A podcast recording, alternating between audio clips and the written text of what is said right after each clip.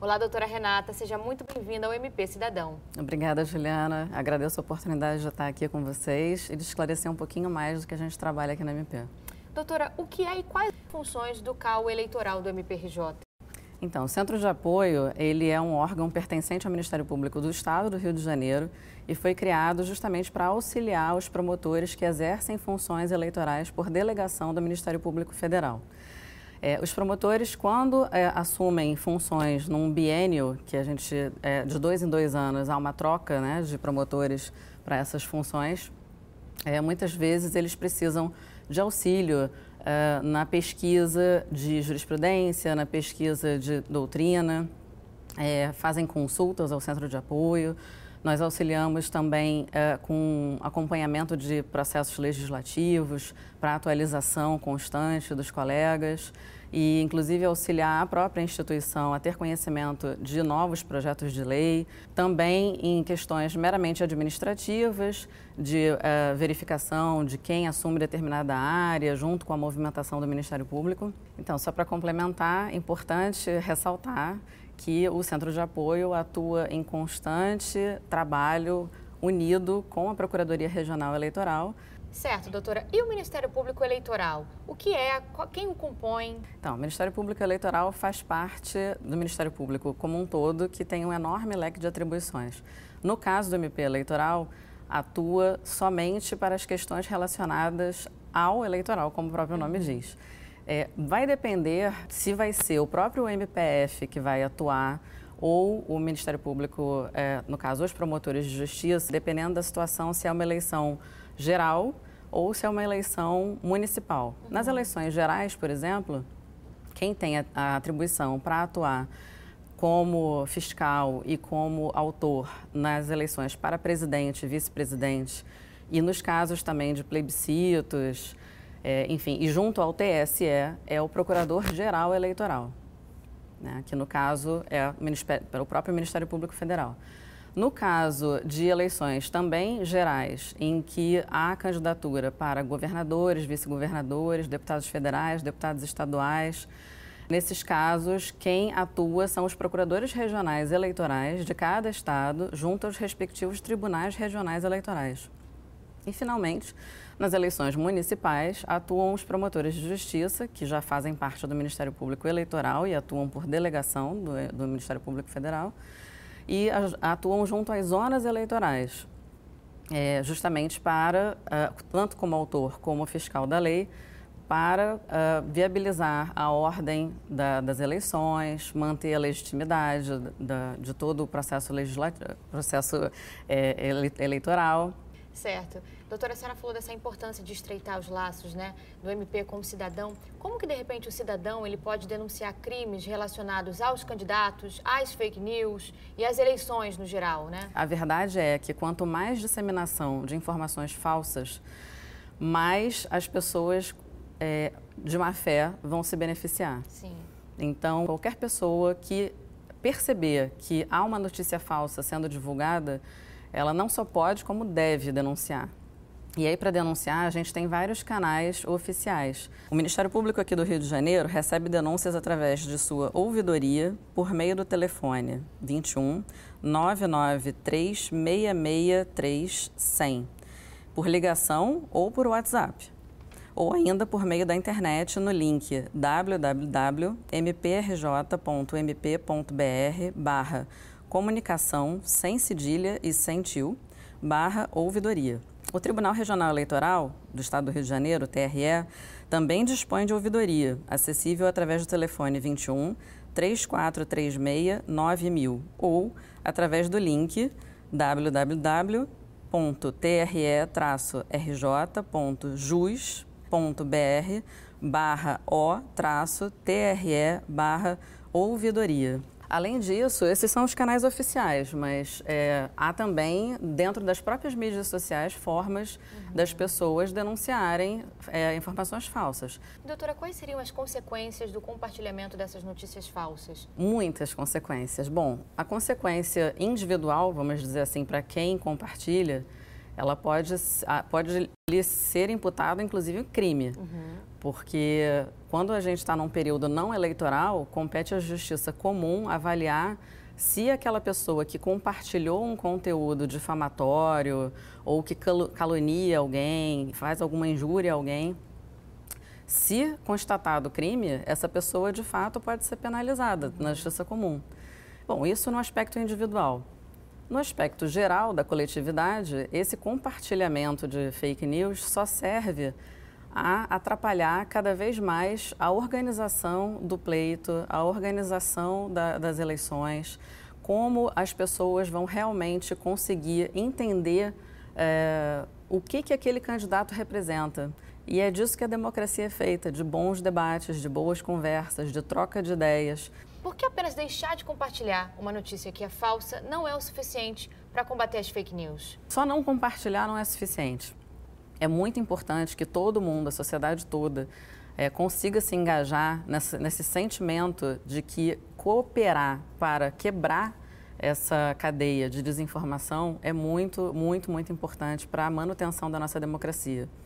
Então, o cidadão que recebeu e viu que a notícia é falsa, denuncie. Denuncie para a mídia de onde surgiu. Se recebeu de algum amigo por WhatsApp, pergunte do amigo Vem cá, onde, como que você recebeu essa informação? Qual é a fonte dessa informação? De onde veio isso? É, se foi algum familiar, questione também. Ah, o ambiente familiar, infelizmente, até esse tem sofrido muito com as fake news. É, às vezes as pessoas brigam, é, as questões políticas é, impedem até festas de fim de ano. Mas não, com calma, com controle, com muita boa vontade e mostrando para essas pessoas, porque quem não se abalou, quem não acreditou naquela notícia falsa, quando for comentar com quem lhe remeteu, né, é, que faça de uma maneira gentil, mas mostrando com, com argumentos, com fatos. Por isso a pesquisa é tão importante, né?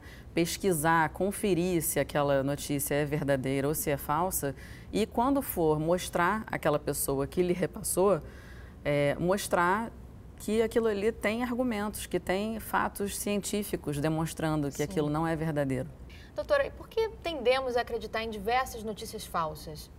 Muitas das vezes, embutida naquela notícia falsa, vem uh, um, uma confirmação de algo que você realmente acredita, de algo que lhe foi passado ao longo da sua infância ou da, do ambiente, da bolha, efetivamente, em que você vive.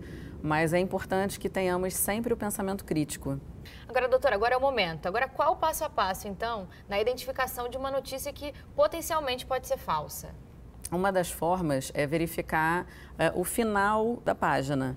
Se uh, aquela notícia vem como um, um, endereço e o final, o URL, né? Uhum. Se ele vem com um ponto CO, por exemplo, provavelmente aquela notícia é falsa. Uhum. Porque essas notícias falsas, elas são muito é, manipuladas e criadas até em sites estrangeiros. E essa, essa finalização do site não é a que se costuma lançar notícias verdadeiras uhum. nos canais oficiais, que seria .gov, .com, .br, uhum. entre alguns outros. Outra forma muito importante é quando aparece um link para você clicar naquela notícia e ao clicar não vai direcionar para lugar nenhum. Uhum. Isso já é um grande indício de que essa notícia não é verdadeira, é uhum. é falsa. E mesmo que, que, que esse link vá para algum lugar, aproveite e olhe outras notícias desse suposto site, uhum. porque existem notícias às vezes tão bizarras dentro daquela mesma, daquela mesma página que supostamente está noticiando coisas relevantes, no entanto são falsas que a gente consegue perceber, bom, se as outras são tão bizarras, essa daqui também provavelmente é falsa. Outra coisa é a gente pesquisar nos canais oficiais, é, qualquer canal oficial, da preferência da pessoa, de qualquer mídia que a pessoa prefira, de comunicação, de jornal, de televisão, uh, de Twitter, mas enfim, canais oficiais efetivamente. Outra coisa muito interessante também é pesquisar é a data da publicação da notícia. Certo. Porque muitas das vezes um fato que eventualmente foi verdade, enfim, imagine, na época de Galileu era se considerava verdade que o Sol girava em torno da Terra. Uhum. E a gente sabe que hoje não é assim. Óbvio, não é o caso aqui das publicações, né? Mas às vezes uma publicação que aconteceu há cinco anos. Uma coisa muito comum em fake news é eles colocarem em caixa alta, inclusive, uhum. títulos muito chamativos uhum. e que quando, se a pessoa apenas lê o título e já imediatamente compartilhar, é possível até que passe vergonha, porque se outra pessoa fizer como a gente está aqui dizendo para fazer, pesquisar, conferir, vai ver que muitas das vezes, não são poucas, o texto não tem nada a ver com o título. Nossa. As notícias também que são muito inéditas, muito alarmistas, muito.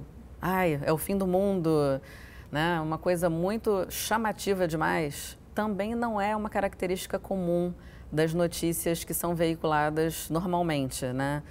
pela mídia, pelas mídias oficiais. As notícias também muito vagas, muito genéricas, sem dizer o nome do autor, é, dizendo que são especialistas uhum. que estão confirmando aquela, aquela teoria. Que especialista? Cadê o nome do especialista? Se disser o nome, pesquisa quem é esse, esse especialista. Ele vai ter que aparecer em algum lugar se ele tem toda essa capacitação, se ele tem é, essa qualificação toda em sites brasileiros ou estrangeiros, ele vai aparecer. Mas muitas das vezes não aparece, não. Só diz que especialistas, de uma forma muito uhum. genérica. E normalmente essas notícias não têm autoria.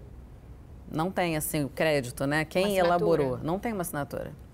Perfeito, doutora. A senhora mencionou, por exemplo, as fontes oficiais, né? O que são as fontes oficiais? Quais são elas? Então, é, existem canais oficiais, tanto do TSE como do próprio TRE. O Tribunal Superior Eleitoral, o TSE, criou uma página é muito interessante, que é o Fato ou Boato. Uhum. E ali, com bastante frequência, eles atualizam a página para informar que determinado fato que está corriqueiramente sendo mencionado, sendo divulgado, sendo disseminado, aquilo ali é boato, uhum. é mentira, é desinformação. O próprio TSL já fez parcerias com a PUC Rio e com a ABI para combater a, as fake news. É, e há o link também da ABI e da PUC do Rio de Janeiro unidas ao TSE contra as fake news. Uhum. O Senado Federal também tem uma página de verificação de informações. É, se chama, o link é Senado Verifica, fato ou fake. O Conselho Nacional de Justiça, o CNJ, também tem no seu portal o serviço para checagem de fake news. No link é onde checar se é fake news, dentro do próprio portal do Rio de Janeiro. Agora, doutora Renata, o que é voto consciente? É, qual a importância para a saúde do processo eleitoral no Brasil? O voto consciente é aquele que não é atrapalhado por nenhuma mentira durante o processo eleitoral. O voto consciente, é, ele só pode ser viabilizado quando as pessoas buscarem informações verdadeiras sobre aqueles candidatos aos cargos, dependendo da eleição, se geral ou municipal. Então, para que a pessoa possa votar com a liberdade é, verdadeira, com a cabeça aberta, com efetiva, com efetiva consciência de em quem ela está votando, é importantíssimo que as, as notícias veiculadas sejam sempre verdadeiras. E doutora, o combate às fake news, por exemplo, poderia representar de alguma forma violação à liberdade de expressão? De maneira alguma.